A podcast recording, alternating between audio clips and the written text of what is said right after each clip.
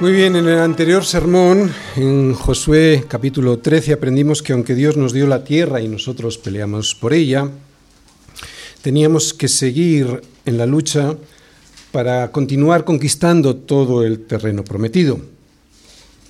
Que aunque destronamos a todos los reyes cananeos que habían estado gobernando durante años nuestra vida, todavía quedaban agentes enemigos infiltrados en la tierra, que es Cristo en nuestro corazón, que nos iban a hacer la vida imposible. Por eso tenemos que destruirlos, echarlos de nuestro territorio sin piedad, porque si los dejamos y negociamos con ellos, siempre estarán dispuestos a quitarnos la libertad que tenemos en la tierra que nos ha dado Cristo Jesús. Vamos a, volver a poner este mapa. Es un mapa, sí, del Reino Unido de Israel, pero que nos ayuda a entender eh, la distribución de, las, de la tierra entre las diferentes tribus. En este capítulo 13 del domingo pasado vimos que al este del Jordán, ¿os fijáis? Al este del Jordán se habían establecido las dos tribus y media, tal y como Dios le había mandado a Moisés. Rubén, Gad y la media tribu de Manasés no tenían parte con sus hermanos en el reparto de Canaán. Al renunciar a esa tierra, cambiándola por los terrenos ricos en pastos que encontraron en Transjordania. Esta ubicación geográfica al este del río Jordán y buena parte del norte hacía frontera segura para sus hermanos, las otras nueve tribus y media, y que ahora veremos cómo se asientan en Cisjordania, al oeste del río Jordán. Vimos en el capítulo 13 cómo se repartió la tierra a las dos tribus y media. Lo que vamos a ver hoy en los primeros versículos del capítulo 14 es cómo se reparte la tierra al resto de las tribus. Como ya dijimos el domingo anterior, todavía quedaba mucho terreno por conquistar, pero primero tenían que asentarse en la tierra y para ello tenían que dividirla según las tribus y familias. Bien, pues es lo que hoy veremos en el capítulo 14 de Josué en sus versículos del 1 al 5. La división de la tierra en Canaán entre las nueve tribus y media restantes. Versículos del 1 al 5. Esto pues es lo que los hijos de Israel tomaron por heredad en la tierra de Canaán, como os digo, en la Cisjordania, al este del río Jordán, lo cual les repartieron el sacerdote Eleazar, Josué, hijo de Nun, y los cabezas de los padres de las tribus de los hijos de Israel. Por suerte se les dio su heredad, como Yahvé había mandado a Moisés que se diera a las nueve tribus y a la media tribu. Porque a las dos tribus y a la media tribu les había dado Moisés heredad al otro lado del Jordán, mas los levitas no les dio, a los levitas no les dio heredad entre ellos. Porque los hijos de José fueron dos tribus, Manasés y Efraín, y no dieron parte a los levitas en la tierra, sino ciudades en que morasen con los ejidos de ellas para sus ganados y rebaños. De la manera que Yahvé lo había mandado a Moisés, así lo hicieron los hijos de Israel en el repartimiento de la tierra. Bien, acabamos de ver que a la tribu de Leví no se le dio, no se le adjudicaría ninguna porción de tierra, solo ciudades en las que vivir. Ellos iban a servir al Señor en el santuario y vivirían de las ofrendas, de los holocaustos y de los diezmos. Hay una enseñanza escondida en estos primeros cinco versículos. ¿Cuál es? La obediencia a Dios. Nadie debía ocupar el territorio como bien le pareciese. Tenían que hacerlo conforme al plan que Dios había establecido y transmitido a Moisés. Leer cómo se reparte la tierra no parece un tema muy importante, pero obedecer a Dios en asuntos que aparentemente no tienen mucha trascendencia, eso sí es vital para nosotros. Por ejemplo, hay situaciones de gestión administrativa o de gobierno de la Iglesia que nos pueden parecer intrascendentes, pero si no las hacemos según el orden de Dios, como Dios nos manda en su palabra, pues entonces nos pueden llevar al desastre. Así pues, la enseñanza para nosotros hoy a través de estos versículos es que debemos obedecerle a Dios siempre en lo que nos diga su palabra, porque todos los mandamientos del Señor son importantes. Y los pastores y los ancianos de la Iglesia como vemos en estos versículos, vemos en estos versículos a Eleazar, a Josué y a los representantes de cada tribu, los pastores, digo, de cada iglesia están puestos por el Señor para ayudarnos en esta labor. ¿Para qué? Para organizar la iglesia, según vemos en las Escrituras, de manera que no haya nadie que tome la tierra según bien le parezca. En el caso que nos ocupa, en el reparto de la tierra a las nueve tribus y media, debía estar este reparto presidido por el sumo sacerdote Eleazar, que tenía la experiencia ya en el pasado de haber dirigido junto a Moisés el censo de Israel en los llanos de Moab.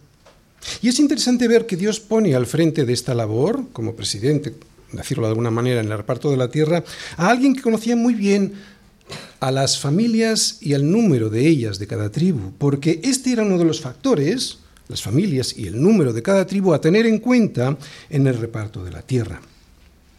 Pero la tierra la iba a repartir Dios. Sería Dios quien a través de un sorteo el que eligiese a cada uno de los lotes a los que iba destinado cada tribu y cada familia. En este reparto, además de Eleazar, como decimos, el sumo sacerdote, también estaba presente Josué, y cada uno de los representantes de cada tribu.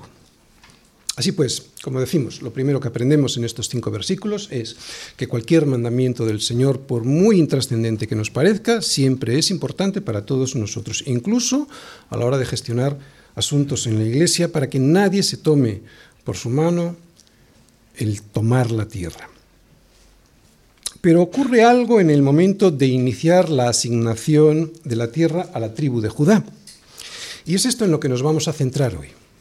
Es lo que vemos en los versículos del capítulo 14, en los versículos del 6 hasta el 15. Los vamos a leer. Y los hijos de Judá vinieron a Josué en Gilgal, y Caleb, hijo de Jefoné Ceceneo, Ceneceo, le dijo, Tú sabes lo que Yahvé dijo a Moisés, varón de Dios, en Cades Barnea, tocante a mí y a ti. Yo era de edad de 40 años cuando Moisés, siervo de Yahvé, me envió de Cades Barnea a reconocer la tierra, y yo le traje noticias como lo sentí en mi corazón. Y mis hermanos, los que habían subido conmigo, hicieron desfallecer el corazón del pueblo, pero yo cumplí siguiendo a Yahvé mi Dios. Entonces Moisés juró diciendo, ciertamente la tierra que oyó tu pie será para ti y para tus hijos en herencia perpetua, por cuanto cumpliste siguiendo a Yahvé mi Dios. Ahora bien, Yahvé me ha hecho vivir, como él dijo, estos 45 años desde el tiempo que Yahvé habló estas palabras a Moisés, cuando Israel andaba por el desierto. Y ahora, he aquí, hoy soy de edad de 85 años.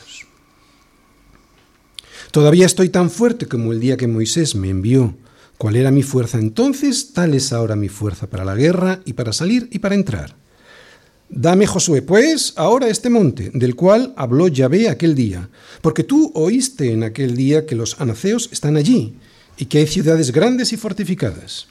Quizá Yahvé estará conmigo y los echaré, como Yahvé ha dicho.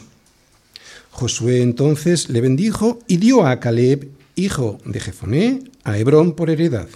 Por tanto, Hebrón vino a ser heredad de Caleb, hijo de Jefoné Ceneceo, hasta hoy, por cuanto había seguido cumplidamente a Yahvé, Dios de Israel. Mas el nombre de Hebrón fue antes Kiriat Arba, porque Arba fue un hombre grande entre los anaceos, y la tierra descansó de la guerra. Siguiendo fielmente al Señor. Siguiendo fielmente al Señor, podremos tomar lo que Él nos ha prometido, Josué, capítulo 14, versículos del 1 al 15.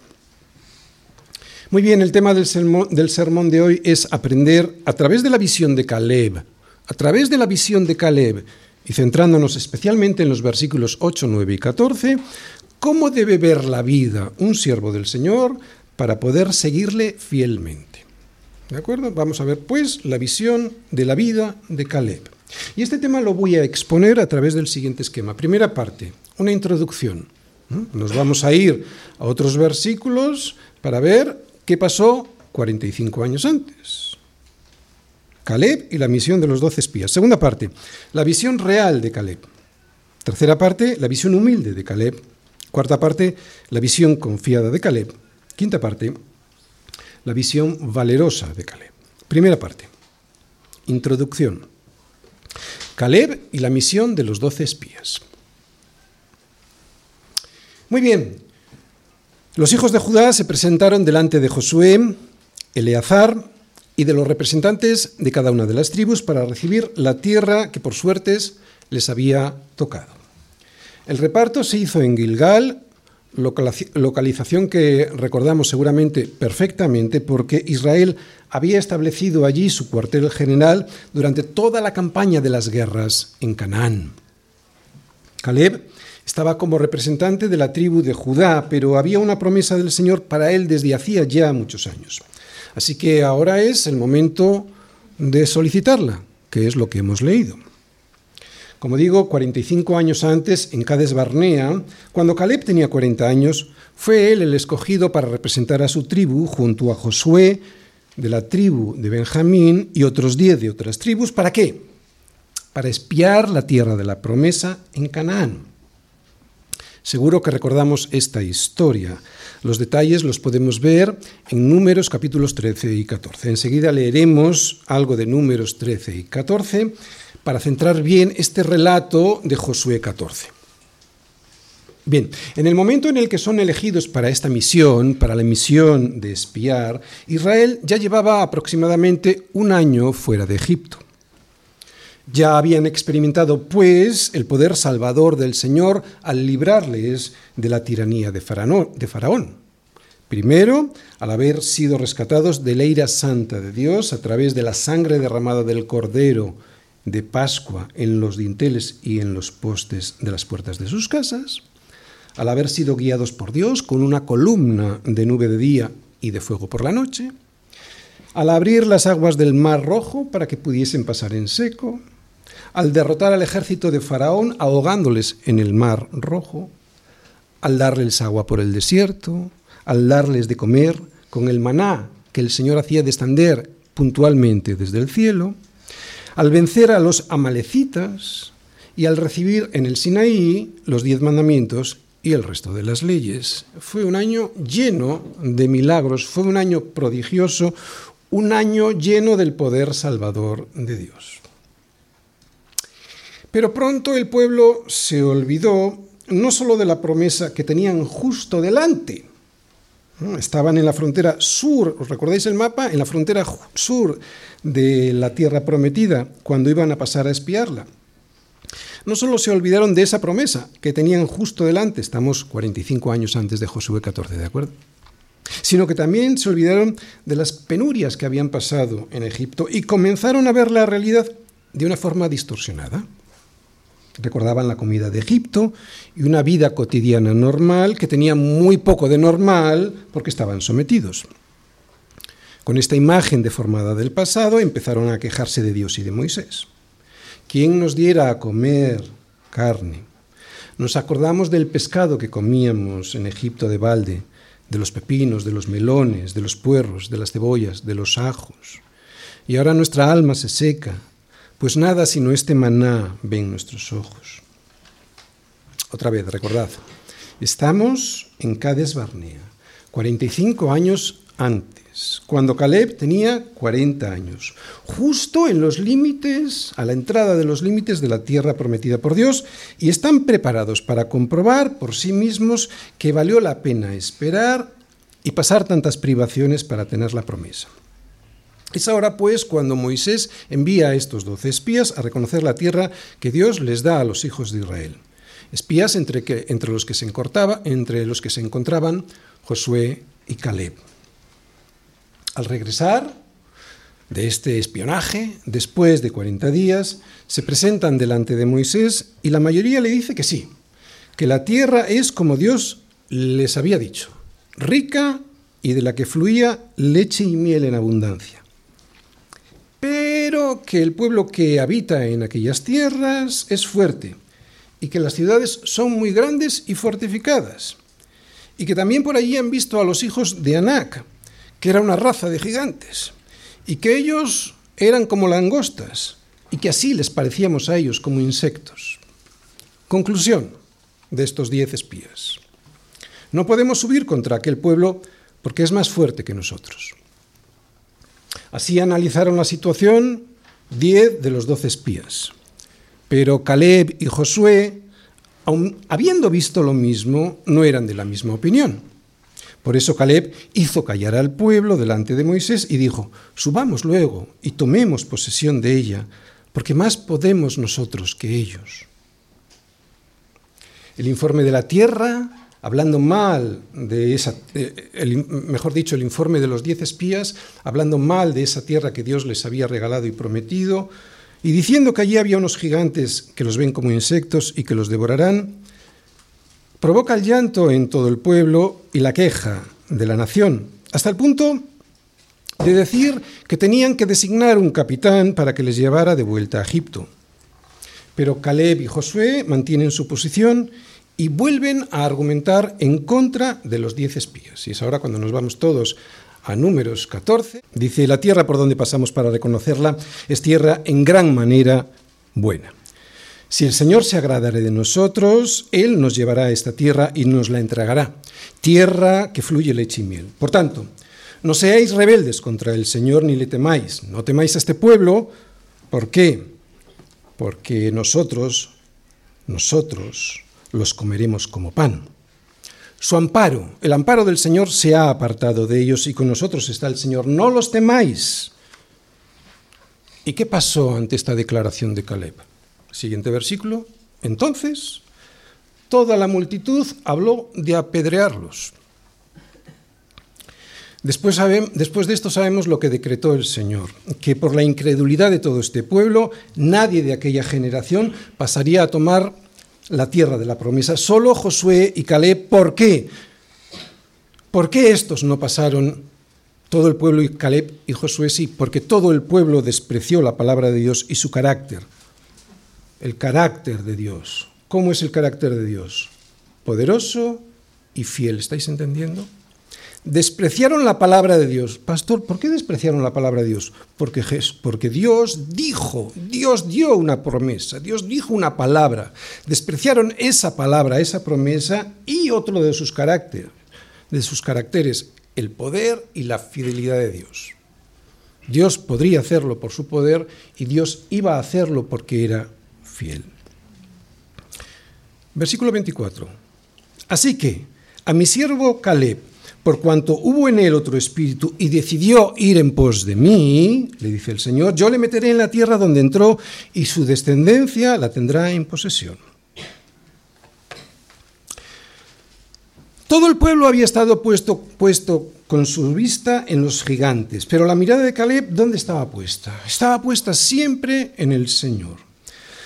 Todos ellos habían pasado por las mismas penalidades y por el mismo desierto, pero unos no entraron a formar parte de la promesa por sus quejas y por su rebeldía. Sin embargo, Caleb y Josué sí, porque valoraron las promesas de Dios, la palabra de Dios, y su fidelidad. Y entonces, como valoraron la palabra de Dios y su fidelidad, actuaron en consecuencia. Josué y Caleb no solo creyeron en Dios, sino que le creyeron a él. Dependiendo durante todos los años durante el desierto, aquellos años por el desierto, de su poder y de su fidelidad. ¿Entendéis la diferencia entre creer a Dios y de creer en Dios y creerle a Él? Creer en Dios cree mucha gente. Creerle a Él, ¿qué es?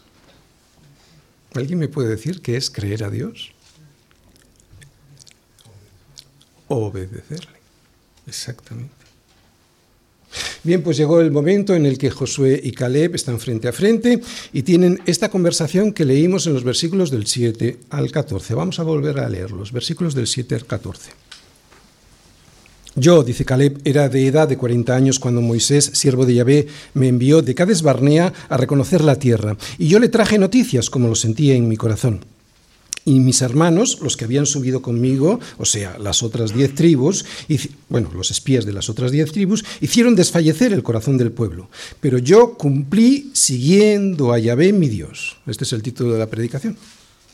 Entonces Moisés juró diciendo, ciertamente la tierra que oyó tu pie será para ti y para tus hijos en herencia perpetua, por cuanto cumpliste siguiendo a Yahvé mi Dios. Y ahora, he aquí, Hoy soy de edad de 85 años. Todavía estoy tan fuerte como el día que Moisés me envió, ¿Cuál era mi fuerza entonces? Tal es ahora mi fuerza para la guerra, y para salir y para entrar. Dame pues ahora este monte, del cual habló Yahvé aquel día. Josué entonces le bendijo y dio a Caleb, hijo de Jefoné, a Hebrón por heredad. Por tanto, Hebrón vino a ser heredad de Caleb, hijo de Jefoné Ceneceo, hasta hoy. ¿Por qué? Por cuanto había seguido cumplidamente a Yahvé, Dios de Israel. Ha llegado el momento del cumplimiento de la promesa que Dios le había hecho a Caleb y él la reclama. Hoy analizaremos cómo debe vivir su vida un siervo del Señor como Caleb. Por cierto, una vida llena de problemas. Ya en el próximo sermón analizaremos a través de este mismo capítulo 14 cómo debemos presentarnos delante del Señor para pedirle las grandes promesas que tenemos en Él. Pero vamos por partes. ¿Cómo ve la vida Caleb? Primero, ve las cosas como son. No huye de la realidad. Segundo, tiene una visión humilde de sí mismo. Tercero, confía en Dios. Y cuarto, es valiente.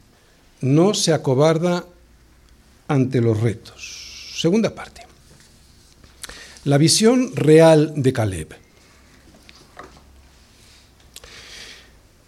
Hay cristianos que se autoengañan con sus propias mentiras. Se imaginan a Dios diciendo una cosa y se la creen espiritualizan lo que les pasa sin atender a la realidad de las cosas. Pero Caleb no es así. Él ve verdaderamente la realidad de una manera espiritual, porque es capaz de ver esa realidad desde la óptica de Dios, basándose estrictamente en la revelación que Dios hace de sí mismo. ¿Habéis entendido? Basándose específicamente en la revelación que hace Dios de sí mismo. Y esto nosotros lo podemos ver en su palabra. Esta fe en el Dios que se revela a su pueblo hace que camine con confianza por la vida. No deja de ver las cosas como son, pero la fe en el poder y en la fidelidad de Dios le hace caminar confiado de que su voluntad, la de Dios, se cumplirá sí o sí. Caleb puede ver al Dios invisible a través de sus promesas, de las promesas de Dios, y de su fidelidad y de su poder para cumplirlas. Lo estuvo viendo durante un año en el desierto. Y no por ello deja de ser realista, todo lo contrario. Precisamente por eso, porque ve la realidad a través de los ojos de Dios, es el más realista. Caleb ve lo mismo que los demás. Había visto los mismos gigantes que vieron las otras diez tribus, los, los, espías de esas tribus. Pero los vio con los ojos de Dios, con los ojos en las promesas que Dios le había dado, con los ojos en la fidelidad y en el poder de Dios. Y a excepción de Josué, el resto de las diez tribus, los espías, no miraron los problemas como Dios los ve, sino con sus propios ojos. Y estas diez tribus, o los espías de estas diez tribus, lo que hicieron fue trasladar esta visión al resto del pueblo. Por eso el Señor le dijo a Moisés, ¿hasta cuándo me ha de irritar este pueblo? ¿Hasta cuándo no me creerán con todas las señales que he hecho en medio de ellos? Tú y yo necesitamos esta visión de la realidad, que es la única que vale, la del poder de Dios y la de su fidelidad a las promesas que vemos en las Escrituras, siguiéndole a Él y no a nuestra propia opinión.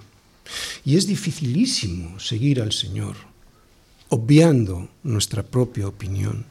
Muchas veces espiritualizamos las cosas de tal manera que pensamos que nuestra propia opinión es lo que Dios quiere. Tenemos que ser honestos, luego lo veremos. Tenemos que ser humildes, luego lo veremos. Incluso tenemos que ser muy valientes para seguir al Señor, luego lo veremos. Mis hermanos, los que habían subido conmigo, dice Caleb, hicieron desfallecer el corazón del pueblo, pero yo cumplí. Yo cumplí. ¿Y cómo cumplió? Siguiendo al Señor su Dios. Siguiendo al Señor su Dios y no siguiendo su propia opinión. Caleb estaría igual de impresionado que el resto y hasta con cierto temor ante lo que se le avecinaba, pero no exageró las dificultades porque la fe le hizo ver las cosas como Dios las veía. Ser realista no es ver lo que no es como si fuese. Ser realista no es ver las cosas, no es ver lo, que no es, o sea, vemos una cosa que no es como si fuese. No, no es eso ser realista o pretender que las cosas son diferentes a, los a lo que son. Si hay gigantes, pues hay gigantes, ¿no? Hay que ver las cosas como son. Pero la realidad, ser realista, es más que eso. Es ver las cosas como las ve Dios. Ser realista tampoco es decir que Dios nos dice algo que no dice o que va a hacer algo que en las escrituras no se ha comprometido a hacer. No. Caleb siguió cumplidamente al Señor su Dios, al Dios de Israel, y no a sus propias ilusiones místicas. Y esto desgraciadamente es muy habitual en algunos cristianos, sobre todo los carismáticos. Caleb, Caleb tenía permanentemente su mente y su corazón mirando a Dios. Y eso le mantuvo firme en medio de todas las dificultades y circunstancias adversas por las que pasaron en el desierto, incluso cuando todos a su alrededor traicionaron a Dios, queriéndose volver a Egipto, él se mantuvo. Si interrogásemos a los diez espías, seguro que se justificarían diciendo que lo que habían visto era real, pero no era realmente así porque lo vieron con sus propios ojos y no con los ojos de Dios. Y no tenían un problema con su vista, lo tenían con el corazón con el que tomamos todas las decisiones, porque las decisiones se toman con el corazón. El corazón había decidido que Dios no tenía poder para vencer a los gigantes, por lo que su fidelidad para llevarles hasta la tierra prometida estaba en entredicho, ¿entendéis? Otra vez, su corazón había decidido que Dios no tenía el poder necesario para destruir a los gigantes. Por lo tanto, esa fidelidad de Dios estaba comprometida, estaba en entredicho, no iba a cumplirlo. ¿Cuál era el problema o cuál es el problema de este tipo de corazones? Son corazones que están, lo hemos explicado en más de una ocasión, son corazones que están divididos, que no son íntegros, que no forman una sola pieza. Son corazones que por una parte creen a Dios, pero que por otra parte no le creen a Él. Sin embargo, un corazón íntegro, un corazón que está formado por una sola pieza, o sea, no, no está formado por dos piezas, no solo cree en Dios, como es íntegro, cree en Dios y cree en lo que Dios dice en su palabra. ¿Entendéis lo que es una integridad de corazón? Alguien que no está formado por dos partes, mi propia opinión y la opinión de Dios. Es cierto que desde un punto de vista humano conquistar Canaán era imposible, y esto le podía parecer realista a los diez espías, pero no lo era. ¿Y por qué? Pues porque dejaron fuera de la ecuación a la persona más importante, al Dios Todopoderoso y que es fiel con su pueblo. ¿Os dais cuenta? Su corazón estaba dividido entre Dios y su poder y los gigantes y su fuerza. ¿Y quién ganó? Ganaron los gigantes. ¿Por qué? Porque tenían un corazón dividido. A nosotros nos puede pasar igual. De hecho, nos ocurre muchas veces que cuando vemos un problema gigante delante, tenemos la tendencia a pensar que el poder de Dios no va a ser suficiente y por lo tanto su fidelidad no va a cumplirse. ¿Por qué? Porque en nuestro corazón ya hemos decidido que ¿cómo lo va a hacer con lo difícil que es? Por ejemplo, nos cuesta evangelizar porque vemos a los gigantes del error, de la maldad y de la incredulidad campar a sus anchas, sin control en nuestra sociedad, sin límites, sin vergüenza de ningún tipo. Gigantes que abusan de su posición en todos los ámbitos, ¿eh? en todos los ámbitos, en el colegio, en los gobiernos, en las ciudades, y que se meten incluso en nuestras casas a través de la prensa y televisión. Y reconozco que al verlos, tengo la tentación a medir eh, tengo la tentación de medir su estatura en función de mis fuerzas. Entonces, claro, los veo como gigantes. ¿quién, se puede meter contra un gobierno? ¿no? Otra vez, cuando veo esos gigantes yo tengo la tentación de medir su estatura en función de mis fuerzas y no según el poder de Dios y sus promesas.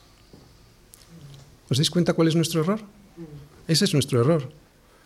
Claro que son gigantes. ¿Comparados con quién? Con nosotros. Tenemos que ver la realidad, por supuesto, no, estamos locos. Tenemos que ver la realidad y no desdeñar los desafíos y las dificultades de evangelizar un mundo podrido y cada día más enemistado con Dios. Pero si queremos ser realistas de verdad, tenemos que centrarnos en Dios y en el poder de su palabra.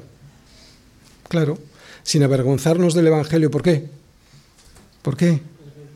Exactamente, porque es poder de Dios, no poder del hombre. Poder de Dios para salvación a todo aquel que cree. ¿Os dais cuenta? Estamos hablando todo el rato de si creemos o no creemos en el poder de Dios y su fidelidad para cumplir sus promesas. ¿Entendéis qué es y cómo es un corazón íntegro? Es un corazón que mide a los gigantes según el poder y la fidelidad de Dios. Un corazón realista, sí, que ve los desafíos y los problemas, pero que los ve con el poder que Dios tiene para transformar las vidas de las personas. Así que, mis hermanos, necesitamos recuperar un corazón íntegro, la integridad de nuestro corazón, para ver la realidad como Dios la ve. Tercera parte, la visión humilde de Caleb. Hemos leído en Números 14, versículos 8 y 9 lo siguiente. Si el Señor se agradare de nosotros, dice Caleb, Él nos llevará a esta tierra y nos la entregará. Tierra que fluye leche y miel. Por tanto, no seáis rebeldes contra el Señor, ni temáis al pueblo de esta tierra. Fíjate lo que dice Caleb aquí, en Josué 14, versículos 8 y 9, sobre todo en el principio. Que si el Señor se agradare de nosotros, Él lo hará. Caleb no le dice a Dios lo que tiene que hacer y cómo hacerlo. Eso no es fe. Ahí hay una confusión muy grande entre algunos cristianos. Hay gente que piensa que tiene mucha fe cuando desde su arrogancia ordena, decreta o declara lo que considera que Dios tiene que hacer. Es terrible. Pero eso no es fe, eso es soberbia. La soberbia de decirle a Dios lo que tiene que hacer, cómo y cuándo hacerlo. ¿Os dais cuenta? Y, las iglesias están llenas de estas personas. Es terrible. Es lo que les han enseñado, pero sobre todo es lo que ellos desean. El problema es que lo desean. Ser sus propios dioses, ¿os dais cuenta? Y es muy difícil sacar a una persona de ahí cuando desea ser su propio Dios. Se hacen igual a Dios. Es un pecado grandísimo pretender que mis palabras tienen tanto poder como las palabras de Dios mismo, decreto, declaro. Pensar que mis palabras tienen el poder de crear situaciones que a mí me convienen es de una soberbia espantosa. Caleb es humilde.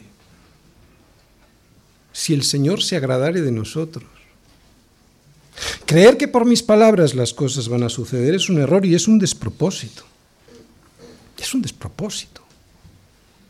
Y para salir de ahí hay un primer paso. Ser conscientes de que no somos humildes. No podemos ser humildes sin primero ser conscientes de que no lo somos. Y este primer paso es dificilísimo. Es dificilísimo. Cuando estamos en un error y nos lo intentan hacer ver, reconocer que por nuestra soberbia Estamos ahí, esto es muy difícil, por eso Dios nos tumba tantas veces al suelo para que nos demos cuenta de nuestra verdadera situación. Yo estuve tirado por el suelo 15 años y no lo veía. ¿Cuál es mi verdadera situación? Que fuera de Él no somos ni sabemos nada. Esa es nuestra situación. Fuera de Él no somos ni sabemos nada. Alguien humilde es alguien que reconoce quién es Dios y quién es Él. Que reconoce la sabiduría infinita de Dios y su enorme poder, y, su enorme poder, y por tanto, el que se somete a su voluntad sin reservas, sin andar poniendo condiciones. Una persona humilde es alguien que reconoce que todo depende de Dios, de su gracia, de su favor, y que aunque se esfuerza en la pelea, claro, todo le es dado por misericordia. Alguien humilde sabe que si el Señor se agradare de nosotros, Él nos llevará a esta tierra y nos la entregará. Tierra que fluye leche y miel.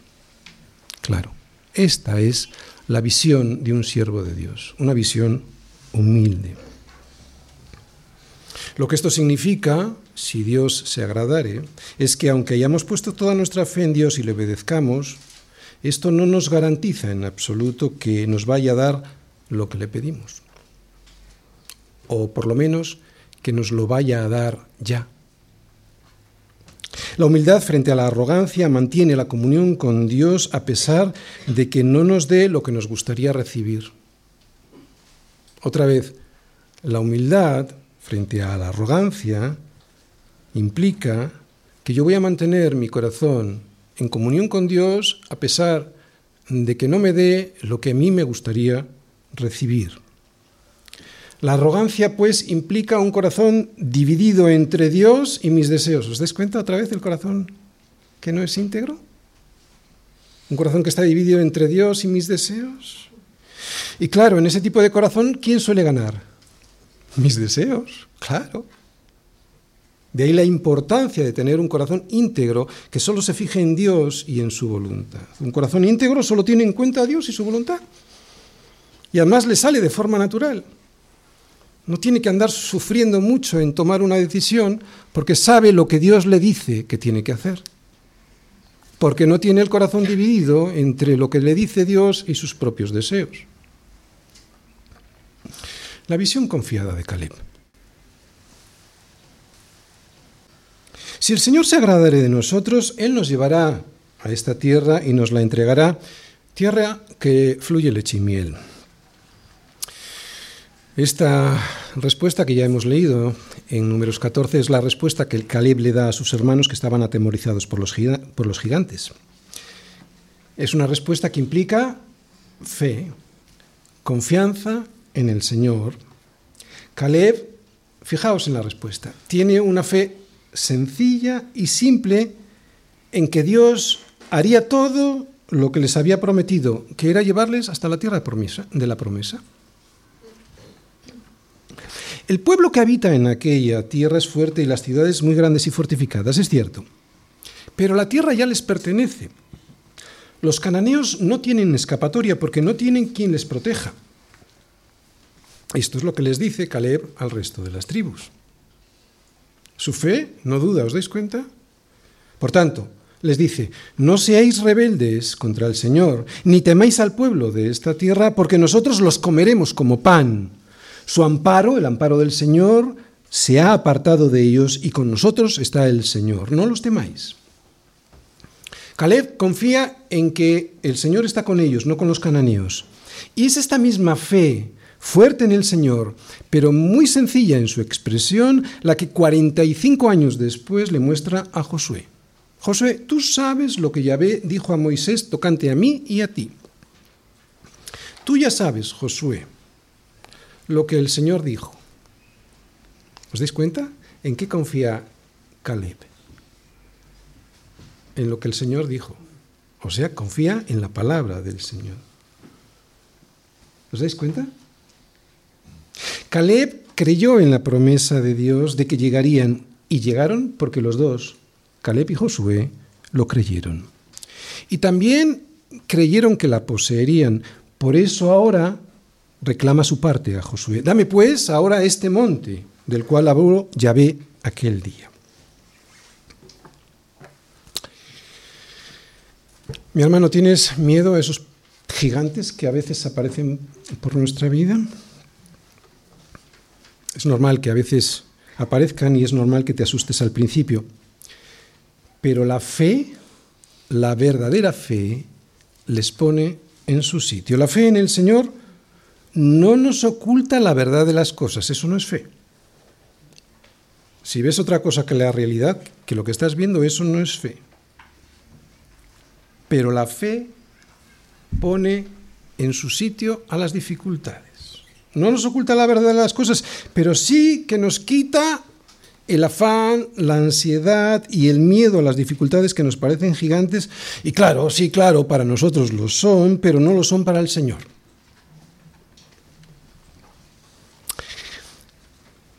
Pastor, entonces es que no tengo mucha fe. No, no. El problema muchas veces no es la falta de fe o una fe pequeña. El problema es una fe puesta en el lugar equivocado en nosotros y en nuestra falta de fuerza para solucionar los problemas. ¿Te das cuenta? ¿Cómo solucionarlo? Bueno, pues poniendo nuestros ojos permanentemente en el Señor, en su palabra, en la promesa de que he aquí yo estoy con vosotros todos los días hasta el fin del mundo. ¿Te das cuenta? Poniendo nuestros ojos siempre en Jesús. De esta manera el miedo que te hacía decir, yo no puedo con esto que me manda el Señor, es un gigante que me supera, se transforma en la fe de que Dios puede hacerlo y por eso lo va a hacer. Pero otra vez, no nos confundamos nuestros deseos con las promesas del Señor. Pastor, ¿y cómo viene esta fe? Ya lo sabemos. ¿Cómo viene la fe? La fe viene por el oír y el oír qué? La palabra de Dios. Por eso si tú tienes problemas con los gigantes de tu vida, pon tus ojos en Jesús, que es la palabra, que es el autor y, y, el consumador de la fe. ¿Te das cuenta? Otra vez, ¿quieres quitarte los miedos a los gigantes? Pon tu vista en Jesús. ¿Sabes que el miedo y la fe son incompatibles? Si tienes miedo en la vida, es que tu fe, porque fe tienes, es que tu fe no está puesta en Jesús. Caleb es un ejemplo de fe para nosotros, pero no está por encima de, de nosotros. No idealicemos a Caleb. Puedes tener una fe como la de Caleb, Solo tienes que tener tu vista puesta en la promesa, que es Jesús, como Él la tenía puesta en la promesa de la tierra prometida. Eso es todo. Y vivimos nuestra vida poniendo la vista en otras cosas. ¿Os dais cuenta de que nuestro problema no es la falta de fe, sino una fe puesta en el lugar equivocado? No necesitamos una fe muy grande, necesitamos, lo que necesitamos es poner esa fe pequeña en un Señor enorme, el Señor Jesús. El resultado de la fe no lo va a determinar, no lo va a determinar mi cantidad de la fe, lo va a determinar el, lugar en donde está puesta esa fe.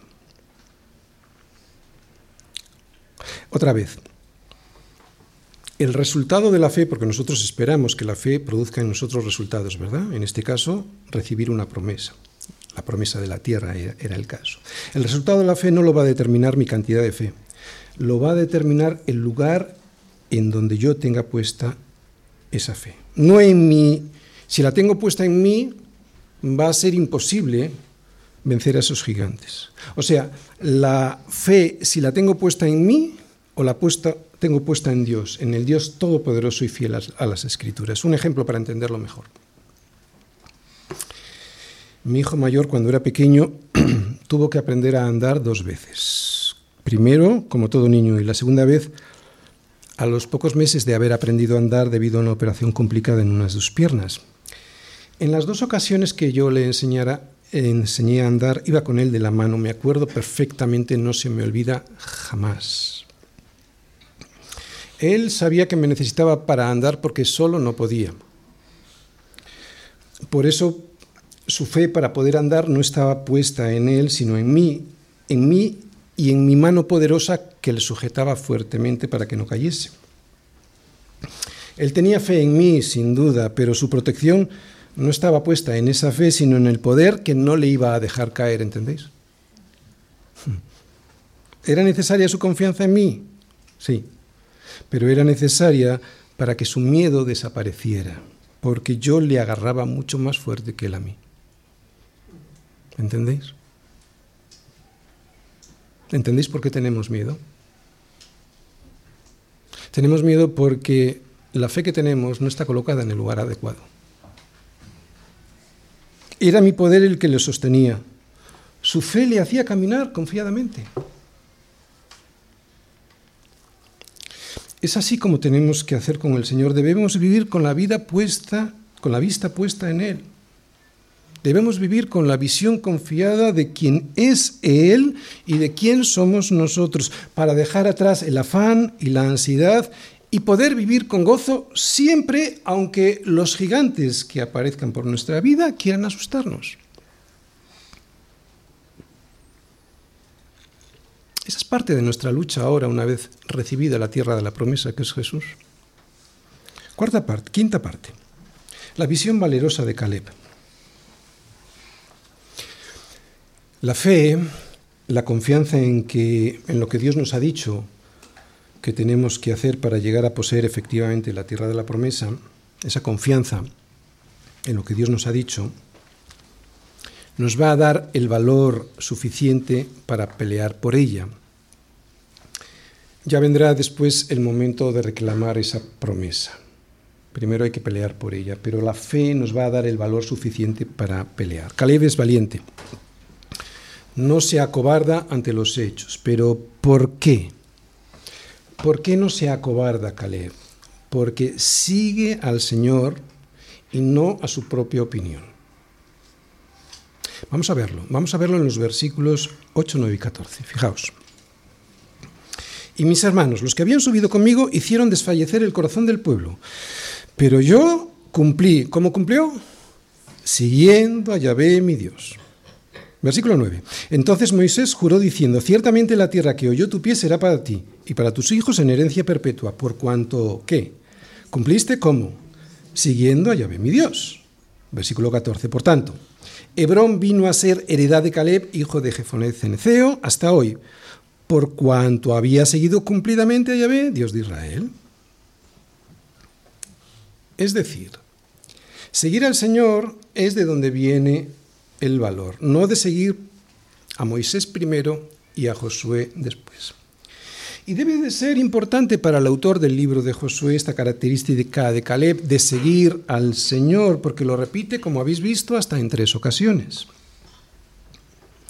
¿Recordáis? Solo fueron Josué y Caleb quienes dieron un informe favorable para pelear por la tierra de la promesa. Los demás dijeron que no. Se quedaron ellos dos solos aun a riesgo de que toda la multitud hablara de apedrearlos.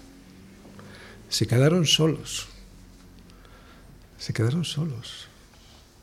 ¿Os recuerda esto a algo? Ahora lo vamos a ver. Solo siguiendo al Señor podremos tener este valor en la vida y lo necesitamos. Necesitamos este valor, por ejemplo, en casa, cuando tu familia no es cristiana, porque es allí donde comienza la persecución. Lo necesitan nuestros hijos en la escuela, cuando otros niños se burlan de ellos porque siguen al Señor. Lo necesitan los jóvenes, nuestros jóvenes en la universidad, cuando les retiran la amistad por no querer participar en sus vicios. Lo necesitan los trabajadores por no querer hacer lo que a veces sus jefes les piden que hagan. Y claro, claro, también necesitamos ese valor los pastores, valor para seguir al Señor. O sea, valor para hacer las cosas conforme están en las escrituras y no como a mí me gustaría hacerlas para quitarme de encima un problema que a veces me parece gigante.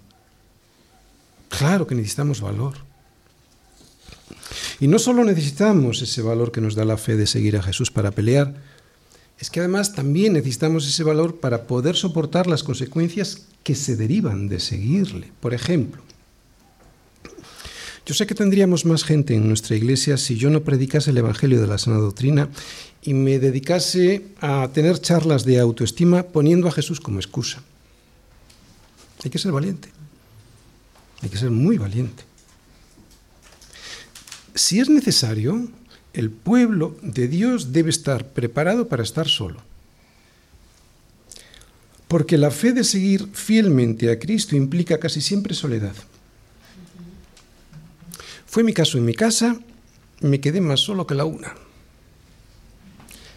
Muchos años viviendo en aquella casa, solo, solo, luchando solo. Pablo es un buen ejemplo de soledad defendiendo el Evangelio. En mi primera defensa ninguno estuvo a mi lado, sino que todos me desampararon. Pero, y aquí hace la diferencia Pablo, el Señor estuvo a mi lado y me dio fuerzas. Este mundo que está podrido y pervertido hasta la médula nos va a forzar para que dejemos de seguir a Jesús.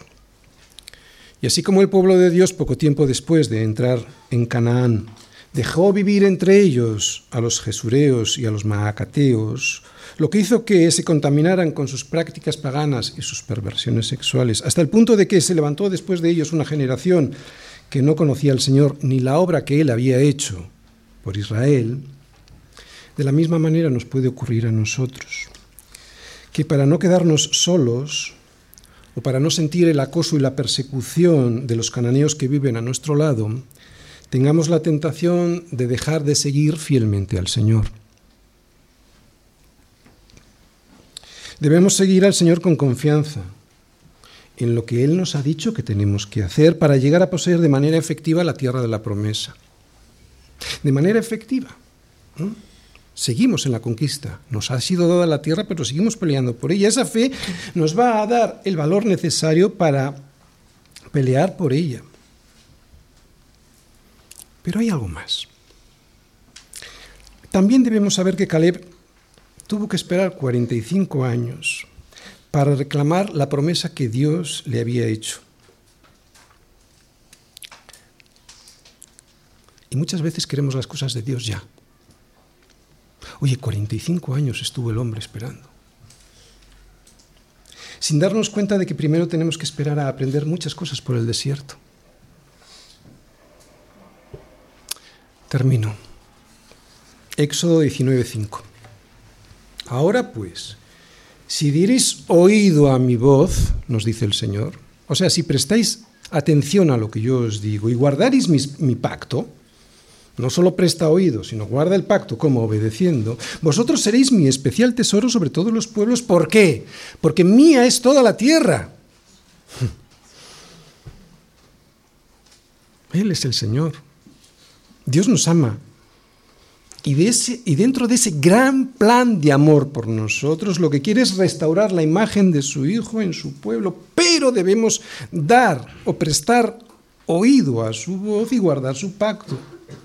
Él nos ve como su especial tesoro sobre todos los pueblos y se deleita cuando nos ve crecer a la imagen de su Hijo, al igual que nosotros nos gozamos, nos gozamos cuando vemos crecer a nuestros hijos en orden. Es igual. La gran obra de Dios después de haber enviado a Jesús a morir en la cruz del Calvario para salvarnos es ir formando en nosotros la imagen de su Hijo. Ese es su especial tesoro. Es ahí donde Él encuentra ahora su gozo. Pero para que esa inmensa obra pueda llevarse a cabo, debe ser Él quien edifique la casa, porque si no, en vano trabajan los que la edifican. Por eso debemos prestar atención a su voz y seguir sus consejos. Es la única manera de guardar su pacto. Escuchar su voz no nuestra propia opinión, que es muy peligrosa, porque nos hace identificar la voz de Dios y cambiarla. Debemos, seguir fielmente los pasos del Señor, cumplidamente, nos decía Caleb, para poder disfrutar de la gracia y del favor de Dios. Y hoy en Caleb hemos tenido un muy buen ejemplo de cómo hacerlo. Dios mío, aquí, aquí no hay mayor gozo que poder entrar en la tierra de la promesa, que es Jesús en nuestro corazón, reposando en Él. ¿De qué? De nuestro afán, de nuestra ansiedad. Aquí no hay mayor gozo para nosotros que reposar en Él. Y allí no habrá mayor deleite que escuchar al Señor decirnos, bien, buen siervo y fiel. Sobre poco has sido fiel, sobre mucho te pondré. Entra en el gozo de tu Señor. Deseo para mí y para cada uno de, los, de vosotros que llegue un día en el que podamos decir, como, como, como le dijo Caleb a Josué, yo he cumplido al Señor siguiéndole. Yo he cumplido, he cumplido siguiendo al Señor. O como le dijo Pablo a Timoteo poco antes de morir, he peleado la buena batalla, he acabado la carrera, he guardado la fe.